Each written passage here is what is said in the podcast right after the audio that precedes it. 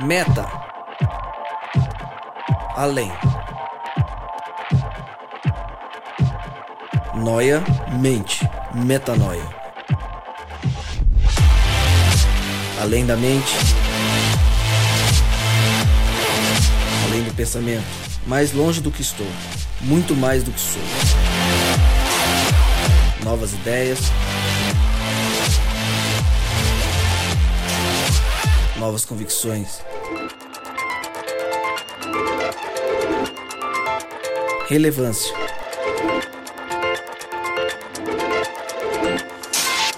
Plenitude. A busca pelo ideal.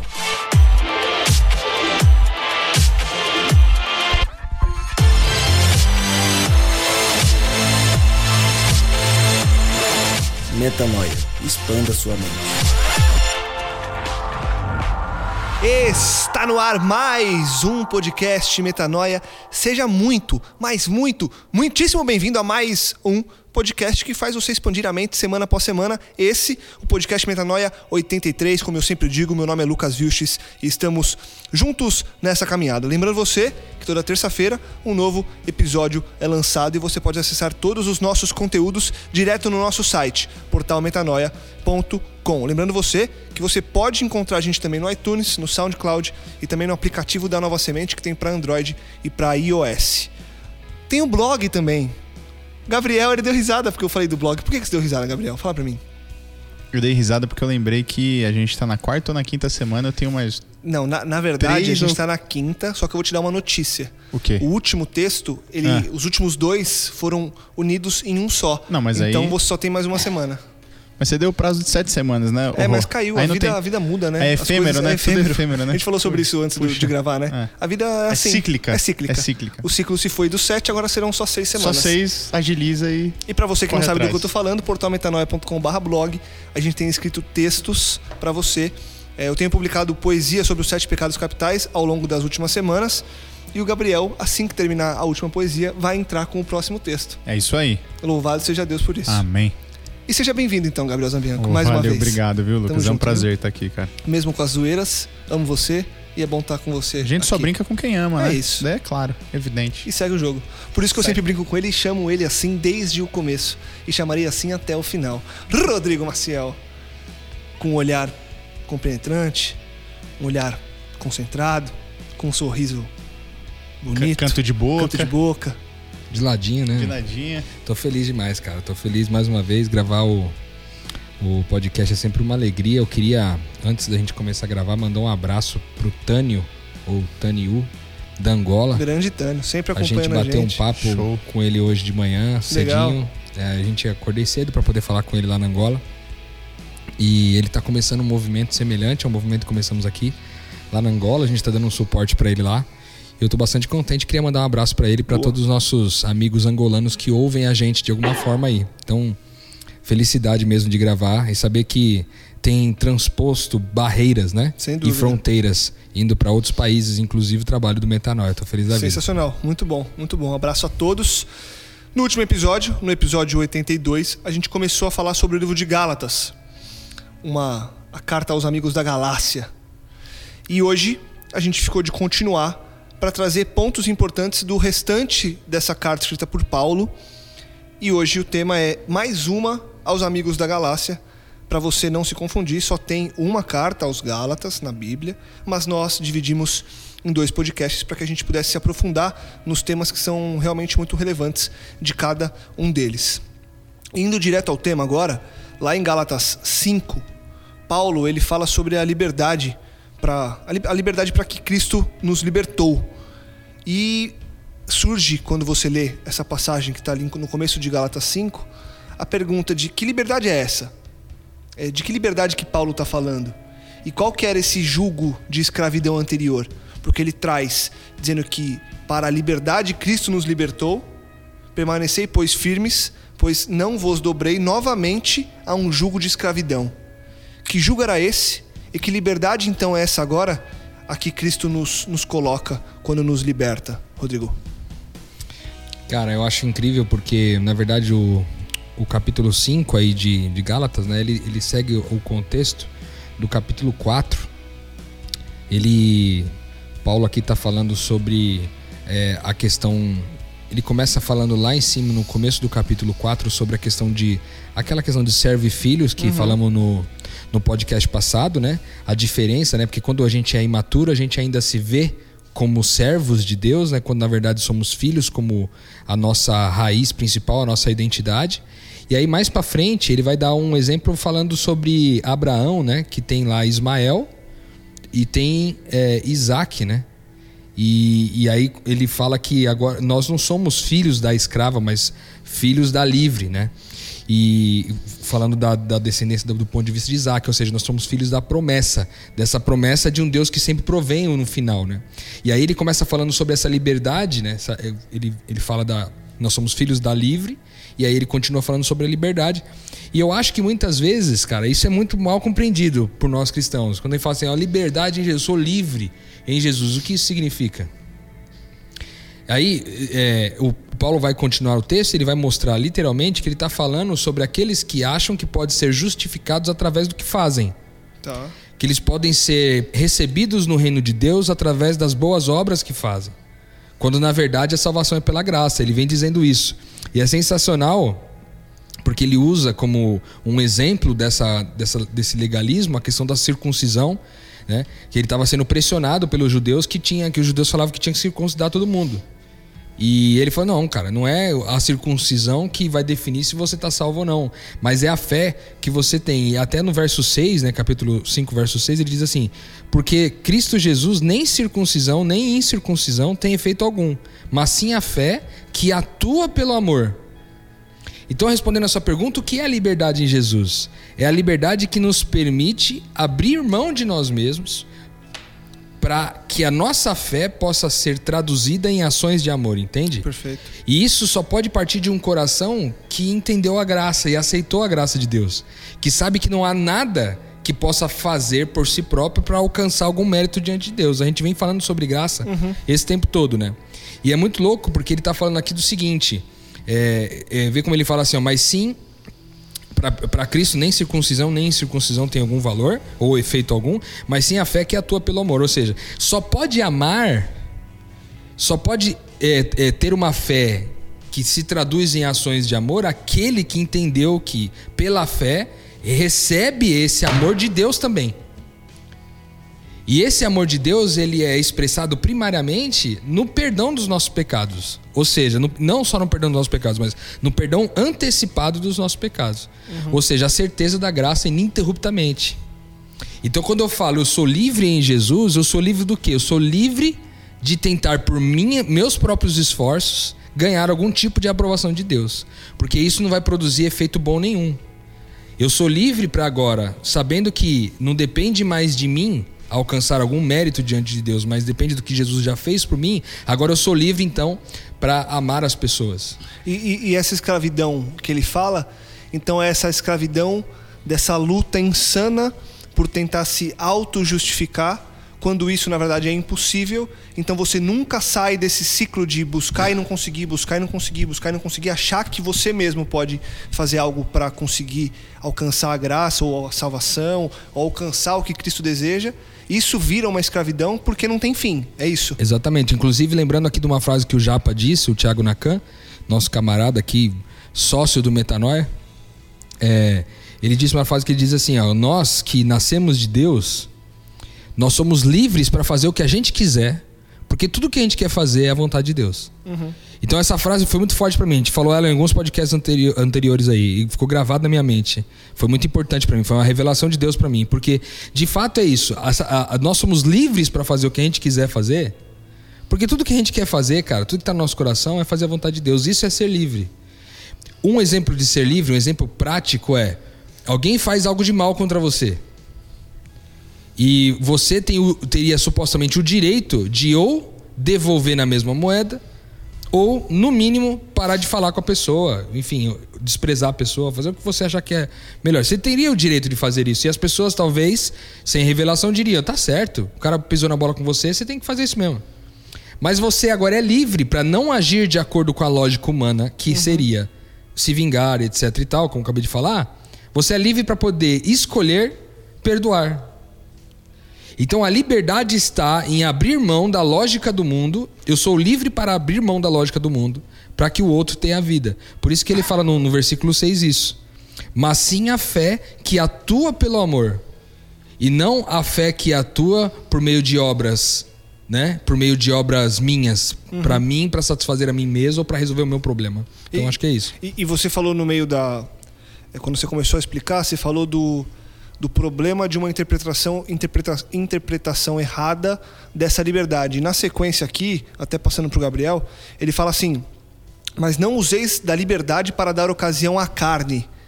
É mais ou menos isso que você estava pensando, e passando para você, Gabriel. Que ocasião à carne é essa? Que, o que, que a liberdade poderia dar ocasião a essa carne? E você acha que é, é nessa linha que a interpretação errada é utilizada quando a pessoa realmente não entende tudo isso que o Rô trouxe desse texto, Gabi? Cara, é, com certeza quando a gente está falando de liberdade, a gente pode colocar uma carga de, de subjetividade, né? Aquilo que eu entendo como sendo liberdade. É... Tava até conversando hoje com um colega essa questão da, da, da liberdade que o conhecimento de Cristo, que a graça de Cristo nos traz, ela é. Ela, ela tem que ser total na sua vida, sabe? Ela tem que ser total na sua vida. É, até mesmo aquilo que a gente acaba querendo fazer para Cristo pode se tornar uma escravidão. Sabe? Porque se de, se de certa forma eu me cobro por fazer algo para Cristo, ainda que seja algo bom, ainda que seja conviver em PGs, ainda que seja eh, pregar a palavra, ainda que seja reconciliar pessoas, se eu estou me cobrando para fazer aquilo, cara, eu estou voltando a acreditar na graça, a- a- nas obras. Estou voltando um passinho atrás, sabe? Eh, então, o, o amor de Cristo é algo tão sinistro que até nesse ponto ele te dá liberdade. Você entendeu? Até nesse ponto ele te constrange. Ao ponto do que? Num relacionamento de amor, num relacionamento de amor que Deus quer com você, não é nada mais lógico do que você, por ter recebido amor, retorne amor para Deus. Amor, né? Esse é um relacionamento de amor. Mas até mesmo nesse retorno de amor, ele fala assim: ó, não, fica tranquila. Você não precisa fazer nada. Não há nada que você possa fazer, nem que você precise fazer ou deixar de fazer. Né? É, e aí, o, exatamente Gálatas 5, versículo. Aqui na, na- Vou ler na versão a mensagem, e é de 4 a 6, mas é, ele seria 5 e 6. Fala assim: ó. é, em Cristo, nem nossa religião mais criteriosa, nem a indiferença quanto a obrigações religiosas significam alguma coisa. O que importa é algo mais íntimo, a fé expressa em amor. Né?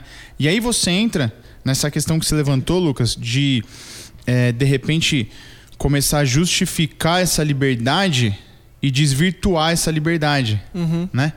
E trazer ela para satisfazer aquilo que, que que o meu coração quer, né? Porque o coração é enganoso. O coração, ele, você justifica as suas atitudes, as suas escolhas por aquilo que seu coração acredita. Você sempre vai arranjar alguma coisa é, é, plausível. Vou contar uma crise que eu tenho vivido ultimamente. Eu tenho decidido, eu estou numa crise de é, é, volto a estudar para para concurso ou não. E, e estudar para concurso demanda muito tempo, né? Demanda muito tempo. E, pô, o que você mais quer no reino de Deus é aplicar, investir tempo com pessoas, se relacionando com pessoas. Então tá inversamente proporcional, né? Eu estudar sozinho em casa, obviamente cada segundo lá é um segundo a menos com alguém. É um segundo a menos me relacionando com alguém. E, e meu coração busca de justificativas. Buscou durante muito tempo justificativas. A ponto de eu, de eu pensar o seguinte, de eu falar assim, ó. Mas mesmo que eu passe aí um, dois, ou até três anos estudando, poxa, lá na frente eu vou ter uma vida bem mais tranquila e com muito mais tempo, senhor, pra passar com essas pessoas que eu deixei de passar. Você entendeu? Então olha aí, eu, eu transformando a liberdade que ele me dá numa libertinagem da carne, porque né? você estava querendo, na verdade, um benefício próprio, né? Um benefício Claro. próprio. O que eu acho sensacional desse texto, porque você vê que engraçado, ele diz assim, ó: Irmãos, vocês foram chamados para liberdade, mas não usem a liberdade para dar ocasião à vontade da carne. Aí, ele não fala especificamente o que é vontade da carne nesse texto. Mas aí ele continua o texto dizendo o seguinte: pelo contrário, ou seja, ele não disse o que, que é o, o caminho normal, mas ele disse o que é o contrário.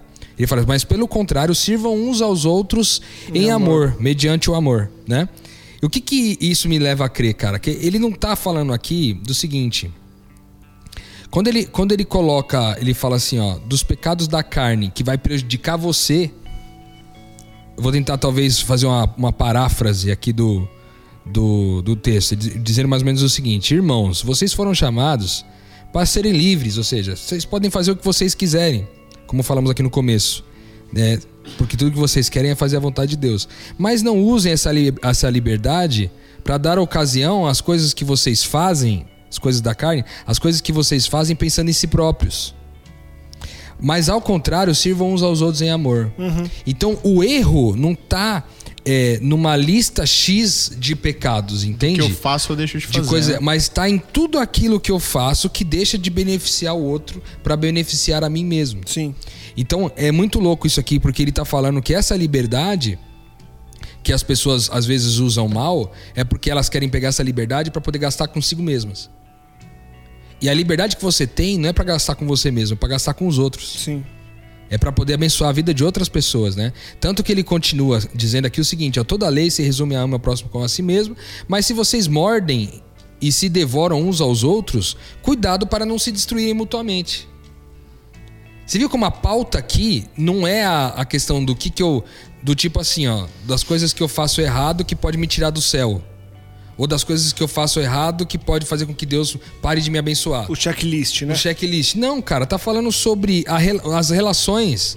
Porque tudo aquilo que você faz em função da carne, ou seja, tudo aquilo que você faz em busca de satisfazer a si mesmo, você tá deixando de abençoar alguém, cara. Uhum. E às vezes até prejudicando alguém ao fazer isso daí. Então, o fato é que o contrário de uma vida na carne é uma vida no espírito que preza o quê? Servir as pessoas em amor, através do amor. E aí. E aí a, a, grande questão é o seguinte: é um espírito que serve as pessoas em amor porque ele é. Então, aonde você estiver, você é. Você é um filho de Deus que está com as pessoas em amor, que serve as pessoas em amor. Porque senão você volta pro checklist. E aí no checklist você fica louco, vai dar um nó na sua cabeça. Porque você vai ficar dividindo. Não, isso pode, isso não pode. Aqui dá, aqui não dá. É, é o exemplo que eu dei aqui. Se eu ficar pensando é, se eu vou ou não para tal, tal caminho da minha vida, se eu faço essa opção ou não, eu fico louco. Eu tenho que ir na certeza de que eu sou. De que Cristo vive em mim e uma nova pessoa, uma nova criatura eu sou. E todas as minhas relações são baseadas em amor. Fora que a incerteza ou a dúvida persistente por muito tempo te faz perder um tempo precioso, precioso. do qual você poderia estar tá ali ajudando e beneficiando o próximo em amor. Perfeito, Porque você está gastando tanto tempo pensando em si mesmo, em achar uma resposta que te agrade, porque no ah. fundo, no fundo é isso. É. Você conversa com Deus, mas o que você queria é que ele te falasse: não, não, fica aí os dois anos estudando, passa no concurso, vai ganhar bem, vai ter estabilidade e depois você volta aqui pra gente conversar. Você perde é a paz a buscando quer. a resposta para ter paz, né? É isso. Você gasta tempo para esperar a resposta. Quando vem a resposta, você fica meio assim, porque você sabe que há uma perda no processo, você faz tudo de qualquer jeito e é aquilo que a gente tem conversado, a gente falou disso acho que no episódio passado, ou, ou a dois, não lembro agora quando que a gente falou, sobre casos de pessoas que simplesmente perdem a vida. A gente falou, a gente relembrou alguns casos aqui. E é isso, de um dia para o outro, você pode, pode acontecer uma desgraça, enfim, a gente não sabe quanto tempo a gente tem aqui.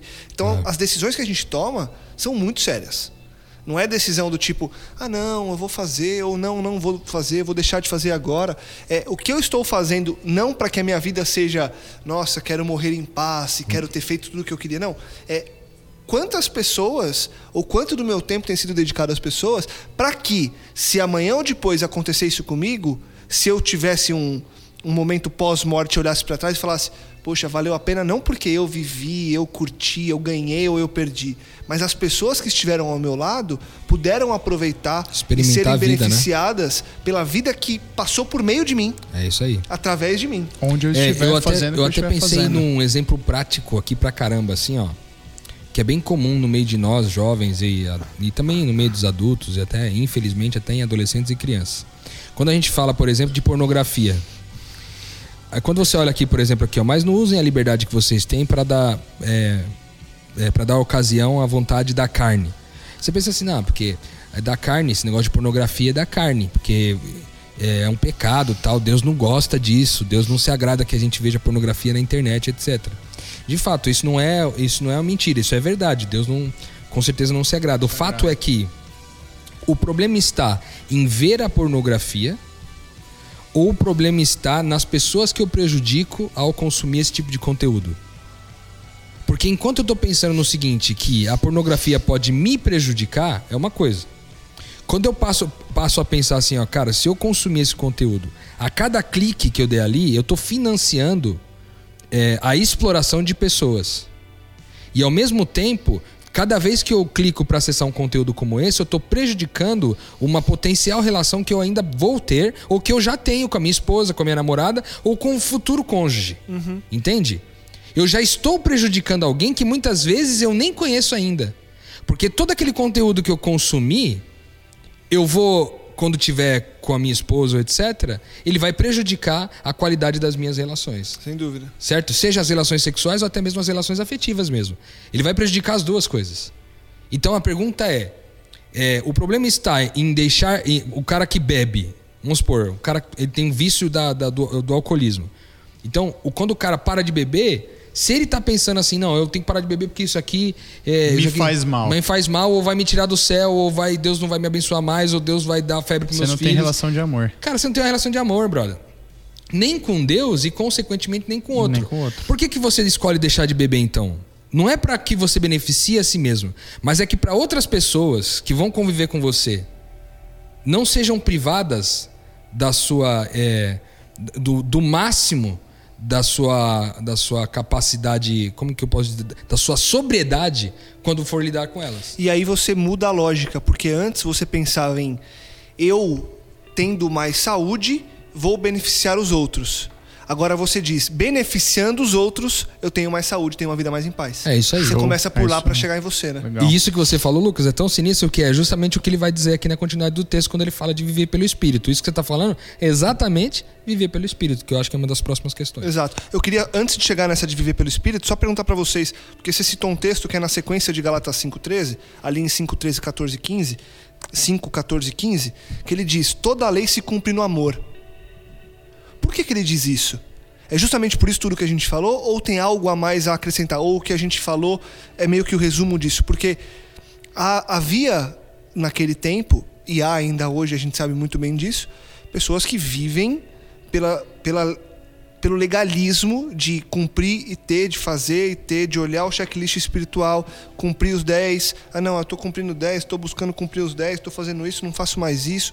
Em busca de uma pseudo-salvação, porque o cara já nem sabe o que é a salvação quando ele está nessa perspectiva, em busca de uma pseudo-felicidade, porque ele já nem sabe o que é felicidade quando ele busca ele só preencher o checklist dele.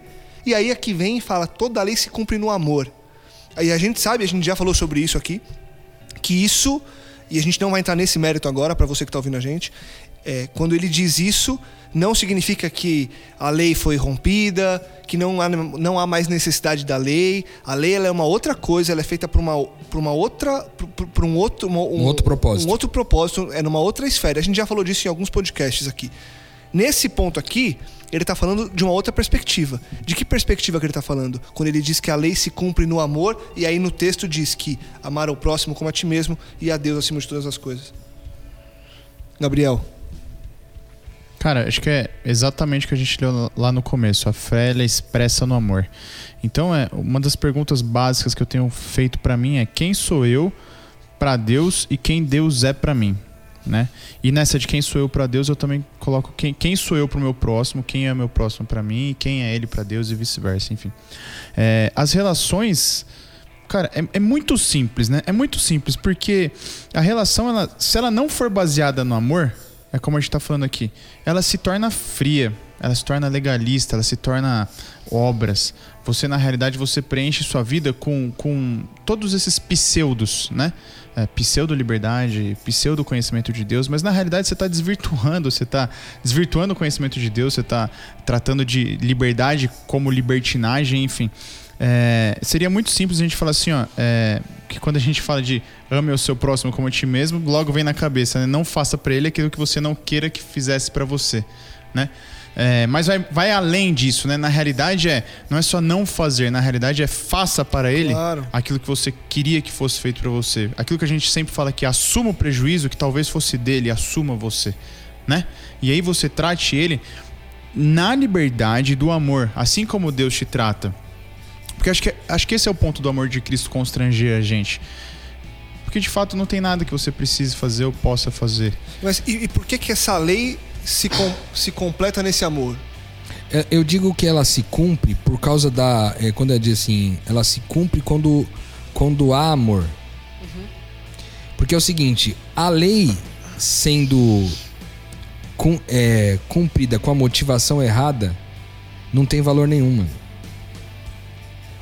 O que ele está dizendo é o seguinte: o que, que é o amor? Vamos conceituar aqui de forma extremamente simplista o que é o amor. O amor é o outro primeiro, depois eu. Certo? Ser- servir. A gente é, é o, é o outro sempre na frente. A prioridade é o, é o outro.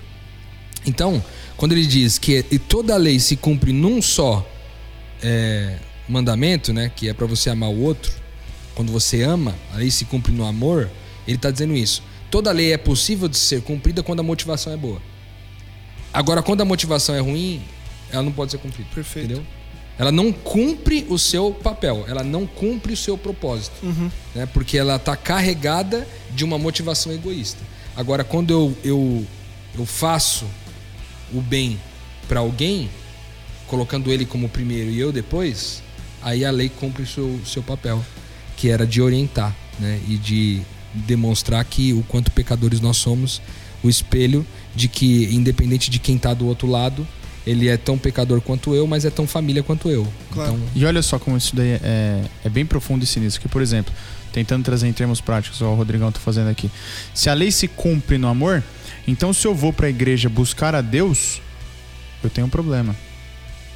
Porque eu não deveria ir pra igreja só para buscar a Deus.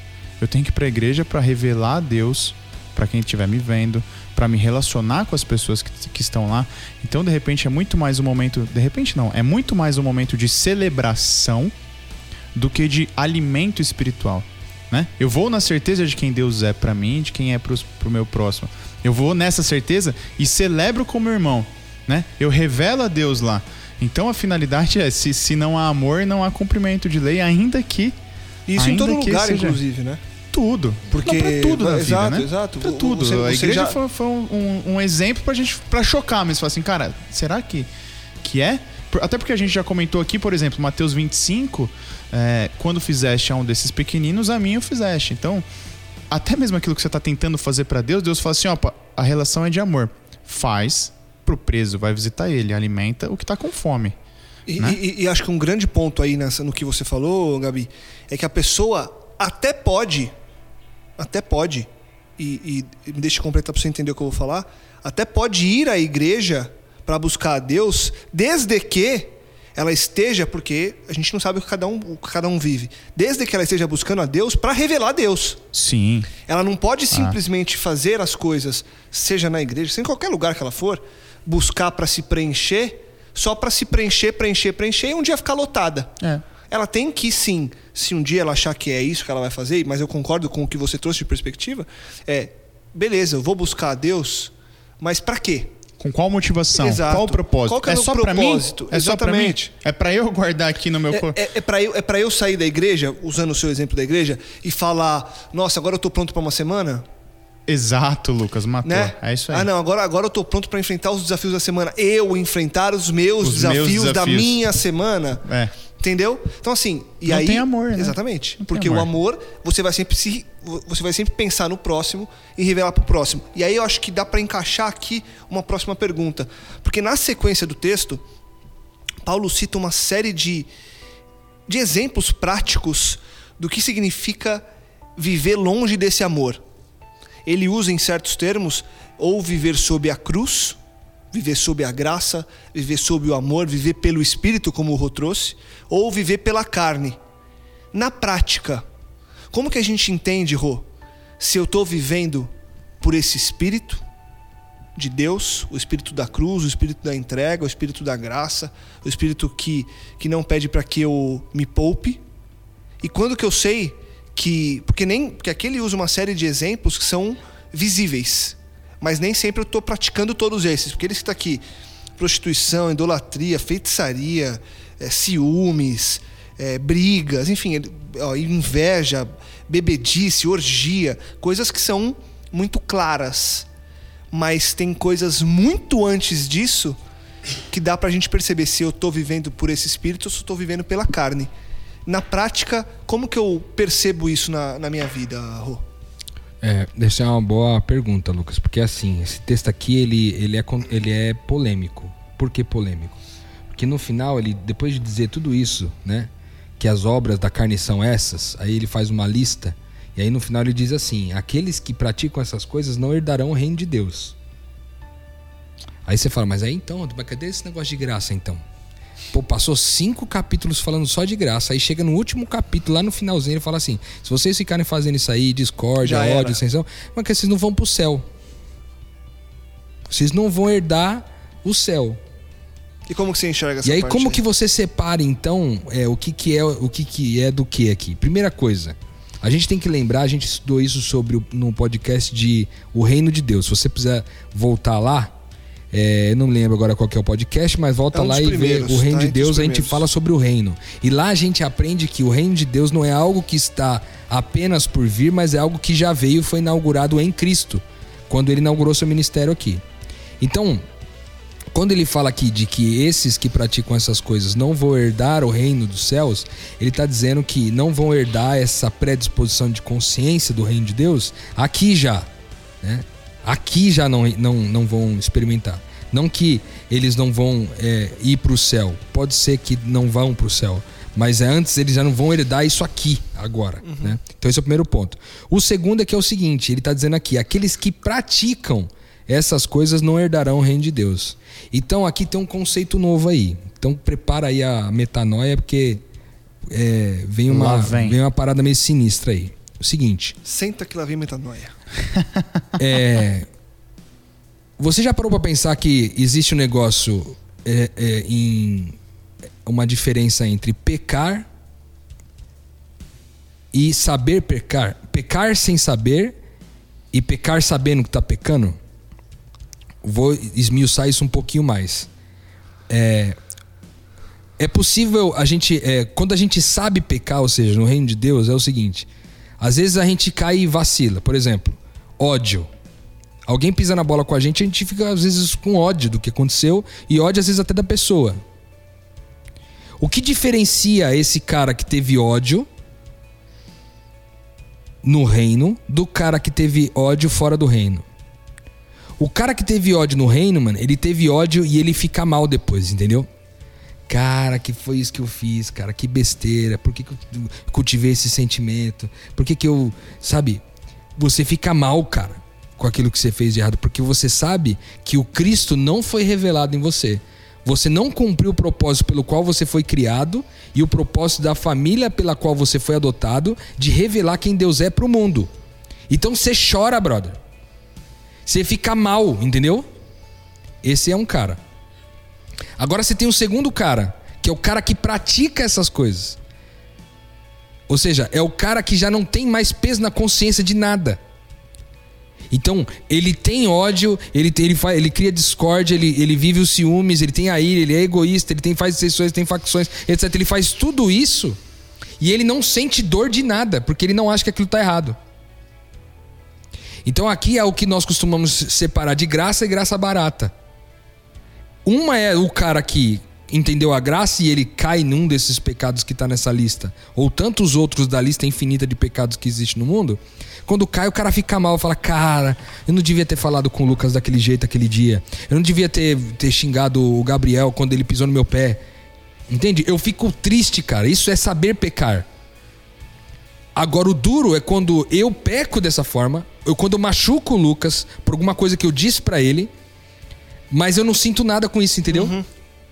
Então, essa prática que ele tá dizendo aqui, é essa prática que já não. A consciência já não fere, entende? Então, se a gente fosse colocar numa lista aqui todos os pecados, a gente poderia e ler esse texto tão somente sem considerar todo o contexto do reino de Deus, a gente diria, cara, então ninguém vai se salvar, porque, cara, se você colocar na, na- na- no aprofundamento que Jesus fez lá no Sermão da Montanha, cada um desses temas aí, É cara, todo mundo tá perdido, ninguém vai pro céu, não existe céu pra ninguém. Entendeu? Mas não, o que ele tá dizendo é: se você pratica essas coisas, ou seja, significa que você não tem peso na consciência com as coisas que você faz, então você não herda o reino já aqui, você não experimenta o que a vida é. Tanto que mais pra baixo ele vai falar sobre essa vida espiritual, né? De ser espiritual. Ou seja, o cara que vive é, praticando coisas como essa, ele não tá- ele, ele, ele está vivendo fora da vida. Ele está é como se fosse um ele fosse um, como é que é o nome daqueles morto-vivo lá, os Zumbis? os zumbis. Ele é um zumbi, ele é um zumbi, cara. Porque ele, ele, ele tá vivendo uma coisa, mas ele não tá experimentando vida. Ele, ele vive, mas não tem a vida, entendeu? Então é isso. Eu acho que a grande diferença está nisso. Quando que eu respondendo a tua pergunta de maneira resumida agora, quando que eu consigo perceber se eu tô vivendo na carne ou se eu tô vivendo pelo espírito? Quando quando eu faço uma coisa errada, é, nada me machu... não, não, não me não me deixa mal, entendeu? Não me deixa triste, velho, de falar assim, cara, não representei o Cristo hoje. O reino de Deus não foi visto através de mim hoje. Bate na sua identidade de filho de Deus, né? Exatamente. E aí vem a crise que você tá falando, né? Pô, isso daqui que eu fiz não, não condiz com quem eu acredito ser e com quem Deus é pra mim, né? E, e- e no fim desse trecho aqui, ele vai falar do, do que muita gente sempre comenta que é o fruto do Espírito. Que ele faz uma lista de, ó, ou você vive assim, ou você vive assim. E isso também é teórico. A prática é muito isso que vocês trouxeram, porque na teoria aqui ele diz que o fruto do Espírito é o amor, a felicidade, a paz, a longanimidade, a benignidade, a bondade, a fidelidade, a mansidão, o domínio próprio. Isso tudo é o amor, né? Porque tudo isso aqui vai te gerar um movimento pró o próximo, É isso aí, cara. olhando para outro. E aí ele termina dizendo: contra essas coisas aqui dessa lista, não tem lei. Por que, que não tem lei? Porque a gente já respondeu. Porque a lei está, entre aspas, superada pelo amor. Porque o meu propósito agora é amar e não simplesmente cumprir algo para dizer que eu cumpri, né? Por isso que eu sou livre pra fazer o que eu quiser, uma vez que tudo que eu quero fazer é a vontade É a de Deus. vontade de Deus. Isso daí é muito louco. Aqui na Bíblia Mensagem, nesse mesmo capítulo aí, é, 5.23, fala assim, ó. Então, depois de, de falar dos frutos do Espírito e tudo mais, fala: Nós nos entregamos de coração a compromissos que importam, sem precisar forçar a barra, e nos tornamos capazes de organizar e di- direcionar sabiamente nossas habilidades. Porque no final das contas, tudo aquilo que eu quero fazer é a vontade de Deus. E aí a gente, a gente, a gente dorme nessa paz da liberdade, nessa paz que a liberdade traz. Porque se você está vivendo uma vida com Cristo, ou uma pseudo-vida com Cristo, e ela não te traz paz de espírito, da certeza de que tudo aquilo que eu estiver fazendo é a vontade de Deus, então pare e pensa um pouco. Busca essa metanoia que talvez você esteja travado lá nas obras ou ainda na lei. Sim. Você ainda está tentando colocar um pouco de esforço ou de mérito nisso tudo, né? E, e na sequência, é, e, aí, e aí você percebe a, a inteligência do autor, né? A inteligência de Paulo a escrever, porque ele vem escrevendo os capítulos iniciais e aqui ele vai, ele vai condensando tudo e vai sendo, inclusive até redundante em algumas coisas, mas de formas diferentes, para que a hora que você acaba o texto você fala, ok, acho que eu entendi a mensagem. Porque na sequência, ele diz: cumprir, é, le- levai as cargas uns dos outros, e assim cumprireis a lei de Cristo. Ele acabou de dizer que toda lei se cumpre no amor. Aí ele fala assim: não, agora você tem que levar a carga do outro para cumprir a lei. E aí você para, se você pensou junto com a gente durante a nossa conversa agora nos minutos, nos minutos anteriores, você lê esse texto e fala assim: Ah, agora eu entendi o que é amor. Porque ele, ele vem trazendo de um jeito que soa até subjetivo às vezes. Amar o próximo como a ti mesmo. É, o fruto do Espírito é o amor, a paz, a longanimidade. Fica uma coisa que se você não para para estudar, para refletir sobre, passa meio que talvez até como impossível, né? O não, mas isso eu não consigo fazer, tá louco. Tudo aí- isso? Como que eu Exato, vou tudo isso. tudo não, mas isso? porque falam que o fruto do Espírito é uma coisa só, então eu tenho que demonstrar tudo. Como- Não, mas eu não sou são manso. dons, né? E aí é dom ou não é? E aí você fica muito louco. aí ele diz aqui: peraí, eu vou, te, eu vou te ajudar, amiguinho. Eu te falei que é o amor, né? E aí é que eu vou te falar: esse amor é levar a carga um do outro. Na prática, mas bem na prática agora, porque a gente já mostrou tudo que é isso. Como que eu levo, como que eu levo a carga um do outro? Como que nós levamos as cargas uns dos outros para assim viver nesse amor que é o cumprimento da lei, que está acima de qualquer checklist espiritual, acima de qualquer listinha que eu faça para ficar de bem com Deus, Gabriel? Cara, acho que prático, objetivo. Acho que o problema não é mais dele ou meu, é sempre nosso. A dificuldade não é dela ou minha, é sempre nossa dificuldade. É essa questão de seguir o meu próprio caminho, né? Isso não existe mais. O meu caminho ele se cruza, ele se interliga a todo momento com o caminho do meu próximo né? É, as necessidades do outro eu levo em consideração. Eu, eu, me preocupo, eu quero cuidar da outra pessoa, né? Uhum. Isso é. Eu não, eu não. Cara, eu não consigo ver uma situação de, de injustiça, de dificuldade e ser apático. Pelo menos não sentir no coração um extremo remorso de não poder ajudar. Por exemplo, a gente estava comentando aqui na mesa é, é, aquelas pessoas da, da, da Síria. Exato. Cara, causa um, um extrema, uma extrema tristeza não poder sair daqui ir lá agora ajudar e tentar resolver aquela situação por completo, entendeu? Então acho que levar a carga uns dos outros é dedicar uma vida em amor, ajudando todas as pessoas. Eu citei alguns podcasts atrás é, uma certa dificuldade que eu tô tendo com, com um companheiro do trabalho, né? É, e desde então eu tento todo dia aliviar o máximo possível o estresse desse cara lá no trabalho. Na esperança de que um dia ele veja ou não veja que ele está num ambiente gostoso, que ele tem um ambiente bom para se trabalhar. Uhum. E que um dia ele compreenda isso, né? Então eu acho que levar a carga é, é eu não consigo passar indiferente pelo, por aquilo que a outra pessoa está vivendo. Perfeito. Pelo contrário, eu tento reconciliar ela com Deus de todas as formas. De todas as formas. Ainda que eu assuma o prejuízo. Ainda que eu assuma o prejuízo disso. Algo a acrescentar aí, Rô? Eu estou pensando aqui, cara, que uma outra, uma outra. Eu nunca tinha pensado nisso, me veio agora na mente, na verdade.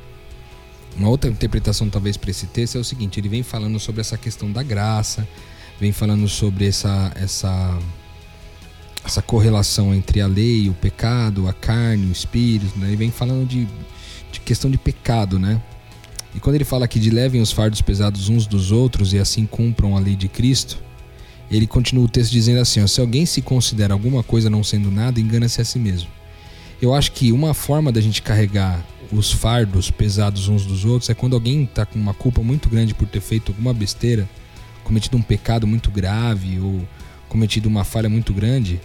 É, você não se considerando, verso 3, é, alguém superior, é, ou seja, alguém que tenha uma vida menos pecaminosa do que aquela da pessoa que, que carrega esse fardo pesado, é, quando você se põe nesse, nesse papel, né, jogando por terra os direitos que antes você tinha estabelecido com a pessoa, porque ela não sabia, ela não sabe da sua vida cheia de pecados também, por isso ela se constrange de estar na tua frente e dizer que ela cometeu um pecado grave quando na verdade todos nós cometemos pecados tão graves para Deus, porque segundo Tiago 2,10, aquele que errou em um é culpa de todos. Uhum. Então, eu gosto de pensar também que levar, o, levar a, os fardos pesados uns dos outros é também é, ajudar essas pessoas a lidar com essa culpa. Né? Talvez aqui esteja uma, uma vertente, uma perspectiva da reconciliação, que é a nossa missão, a missão de Deus, qual nós participamos. É, que é essa reconciliação consigo próprio, sabe? Porque depois na continuidade do texto ele diz assim, ó, cada um examine os seus próprios atos e então poderá orgulhar-se de si mesmo sem se comparar com ninguém, pois cada um deverá levar a própria carga. Aí eu estava pensando aqui, mas o que, que quer dizer? Se ele fala lá em cima, levem os fardos pesados uns dos outros e depois descendo no verso 5 ele fala, pois cada um deverá levar a sua própria carga. Parece uma coisa meio paradoxal, né? né? Meio assim, meio contraditória. Não sei se paradoxal é a palavra certa. É a palavra certa, Lúcio? É, então eu, eu, eu gosto de pensar o seguinte, porque quando agora eu, eu levei a, a, a, carga pesada do cara, que é o pecado que ele cometeu, não me colocando como alguém superior a ele, verso 3, é, eu examino a minha própria vida e depois eu posso carregar a própria carga, ou seja, a carga que antes era do cara. Agora é minha. Agora é minha, meu. Entendeu? Sim. E isso tudo só pode acontecer de um coração que não se considera coisa alguma. Verso 3. Não sendo nada, aquele que considera-se alguma coisa, não sendo nada, engana-se a si mesmo. Ou seja, quando a gente carrega é, essa certeza de que nós somos pecadores, tanto quanto a, pessoa do outro lado, é, a gente abre espaço para carregar o fardo do cara que está pesado, que ainda não tem a revelação de que ele foi perdoado, mas que até que ele consiga receber essa revelação de Deus por alguma forma, você tem ajudado ele a carregar. Então acho que fica pra gente esse essa predisposição de coração mesmo, quando a gente vai, porque sabe o que eu acho que às vezes dá umas tendências aí pra caramba? É, você, alguém te conta uma coisa, tipo uma coisa pesada assim, que fez de errado, aí você fica meio assim, putz, meu, o cara fez isso aí, né? E, e, raramente você se lembra de, ah, mas eu fiz coisa pior, entendeu? Ou eu fiz uma coisa tão ruim quanto. Raramente você vai pensar. Você tá pensando no cara lá. Então, naturalmente, o seu coração é sempre levado a julgar, entendeu? Sim. Agora, quando você se considera inferior, você vai falar, não, cara, mas eu também já fiz isso, isso e aquilo, e você se confessa, os direitos caem, e aí agora você pode carregar um fardo, que não é só do cara, mas que, biblicamente, é também seu. E aí, indo, indo para um, uma conclusão, de novo citando a inteligência do autor inspirada por Deus, ele vem, ele explica o que é a graça, ele explica que não há lei superior ao amor, ele explica o que é cumprir essa lei pelo amor, levando as cargas uns dos outros. E no final, lá em Gálatas 6, ele chega e diz: Ah, você conseguiu tudo isso. Eu, eu imagino alguém sentando na frente de Paulo falando: Viu, Paulo? eu entendi tudo que você falou e agora estou cumprindo tudo isso aí. Estou conseguindo ajudar o outro, estou vivendo no amor, o, a minha vida tem sido, tem demonstrado o fruto do Espírito, não vivo mais pela carne. Poxa, consegui. Aí Paulo fala assim, então, só que tudo que você faz, não é você quem faz. E você já não tem que se gloriar por você ter feito, porque você só se gloria em Jesus, porque é Ele que faz tudo por meio de você. E ele chega lá em 6,14 e diz: Paulo dizendo: Mas longe esteja de mim gloriar-me, a não ser na cruz de nosso Senhor Jesus Cristo, pelo qual o mundo está crucificado para mim e eu para o mundo. Ou seja, beleza, você pode fazer tudo isso, mas você já não faz para que você seja reconhecido, para que você seja o, o cara legal da turma, para que você seja o, nossa, como ele pensa nos outros, para que você seja a referência de um grupo, a referência de uma igreja, a referência de uma sociedade, de uma comunidade. Você faz isso para que, como a gente falou hoje várias vezes, as pessoas vejam Cristo em você e o mundo consiga ver os sinais do reino de Deus que está sendo estabelecido agora e vai ser em sua plenitude Amém. na sequência. Na prática disso, a gente passa a querer fazer cada vez mais para que Cristo seja revelado, né? É porque não é eu que estou fazendo, é Deus que está fazendo através de mim, né? Já não é tem mais ele. ego, você já mata o seu ego, então... você faz até pro cara que está do seu lado, mas você não quer, você fica até mal quando alguém chega para você, não, porque nossa, obrigado você, você, porque as pessoas são assim. E é. beleza, é. não estou dizendo que elogiar é ruim, receber elogio é ruim, mas desde que você saiba lidar com isso e lembre, não é seu, é Deus. Sempre de Deus. Ele que fez, ele que faz e é para que ele seja sinalizado, né, Rô? É isso aí. Eu acho que isso tem muito a ver com quando ele fala que, né, que por meio de Cristo, o qual o mundo foi crucificado para mim e eu para o mundo. Ou seja, é, esse símbolo da cruz né, é muito importante quando ele fala o meu ego morreu tá posto na cruz, cara. E para o mundo, ele olha para mim e vê meu ego na cruz. Por quê? Porque o que vive em mim não sou eu mais, mas é Cristo quem vive em mim. É, é, sensacional isso, porque isso também é libertador, sabe por quê? Porque quando Exatamente a gente acha que está na nossa mão, quando está na nossa resposta, a gente fala, cara, não vou dar conta disso não, bicho. Sim. Mas a gente viu lá no, no, podcast de missão que a gente, a gente viu que é a missão a missão pertence a Deus. Né? E ter essa certeza é saber que uma vez que eu me predispus, né? uma vez que eu me entreguei às mãos do mestre, ele vai fazer através de mim e apesar de mim. E apesar de mim. E aí eu volto, é cíclico, né? Eu volto para a liberdade. Ou seja, no final de tudo isso, a liberdade de Cristo ainda impera. Sem dúvida. Porque não é nem por mim, é através de mim. Não é nada meu, é tudo por Cristo. Meu ego está na cruz. Eu não preciso me adequar a padrões. Eu não preciso agradar ninguém. Eu vivo a vontade de Cristo na é minha isso. vida. Porque tudo que eu quero fazer é a vontade é de. É a vontade dele. Que livro, hein? Tá louco. Que carta, hein? Sensacional. Bom, hein? E aí, se você for lá, Paulo, sua vida, que vida gloriosa para aquele Eu ia livro, falar, não. Não. Você tá louco. você tá Aqui falando? não, Aqui eu não, é fera. Cristo, irmão. Só Cristo, só a cruz dele que fez isso aí. Eu não fiz nada. E outra, ele fala aqui, né, de, de que ele fala de carre- que ele carrega as marcas, né? Sim. No verso 6 ele fala, eu, eu- eu carrego as marcas de Cristo, aqui, ó, eu acho que é, é o verso 17, ele diz assim, ó, sem mais que ninguém me perturbe, pois eu trago em meu corpo as marcas de Jesus. Então o Gabriel deu um exemplo legal, né? Se a gente pudesse falar com o Paulo hoje, vai assim, aí Paulo, foi da hora aquelas cartas, hein? Aí vai falar, mano, tem a ver comigo não, mano, eu carrego as marcas do mestre, velho. Ou seja, quem fez, Não é quem mim, criou né? toda essa teologia foi Jesus, mano. É, eu sou só, eu sou só um intermédio. Então, apesar de mim, ele, Ele conseguiu através de mim se revelou, né, de alguma forma. Então, E é, e- e é exatamente isso. Esse, esse ponto final aqui. Porque na real a gente vê ali no miolo uma discussão entre circunciso e incircunciso, enfim. Uhum. Ele, e ele arremata assim, ó.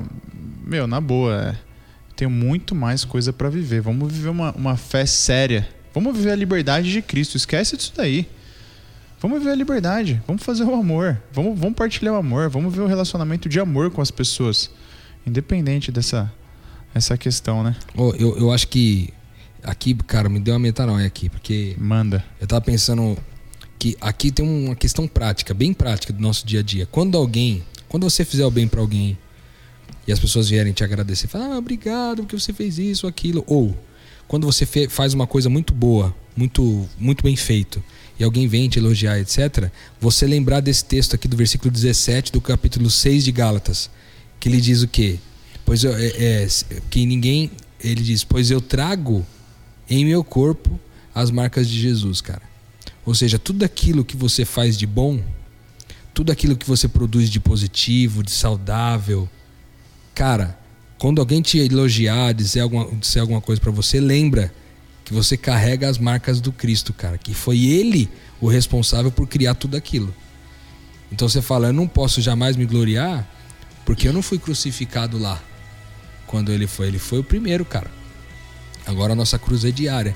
Então eu acho que fica pra gente lembrar que toda vez que a gente receber um elogio ou algo do tipo, não necessariamente você precisa dizer, certo? Recebe o elogio de maneira educada, mas dentro de você mesmo, seja claro em dizer, cara, eu trago no meu corpo as marcas do Jesus, Sem cara. dúvida. E aí Boa. é muito louco que ele termina aqui no 18, Lucas, só. é, Eu achei bem interessante como ele terminou. Ele diz assim: Irmãos, que a graça do nosso Senhor Jesus Cristo seja com o espírito de vocês. Amém. Tipo, ele resumiu, mano, o esquema todinho aqui. É a graça, é o espírito dele e segue. É isso, mano. Que a graça vá no. Que a graça colhe aí no teu espírito, ou seja, para de ter essa, essa vida, buscar essa vida de legalismo, cara. Vive a graça, deixa ela entrar no seu espírito. E ele termina com amém, né? Que significa assim seja. Assim seja. E é isso aí. Eu, eu vou deixar um convite para você que está ouvindo, para você voltar agora e parar e ler de novo a carta aos Gálatas. A gente parou aí nos dois episódios para falar um pouco sobre. E talvez você tenha ouvido a gente no carro, correndo, é, enfim, fazendo alguma coisa do seu dia a dia. Então eu, te convido agora a parar e voltar um tempo aí e ler a carta aos Gálatas. E se precisar, volta aqui, escuta de novo a gente. Estaremos sempre online. Esse material é eterno, se Deus quiser. Então vai lá, dá uma lida de novo para você tirar as suas conclusões. E às vezes você tirou uma metanoia diferente, manda pra gente, podcastmetanoia.gmail.com. Tem alguma coisa que sobrou de dúvida, manda pra gente. Manda, fala com a gente, se comunica com a gente, porque é, para nós é um privilégio fazer parte disso aqui e ver Deus agindo por meio desse material.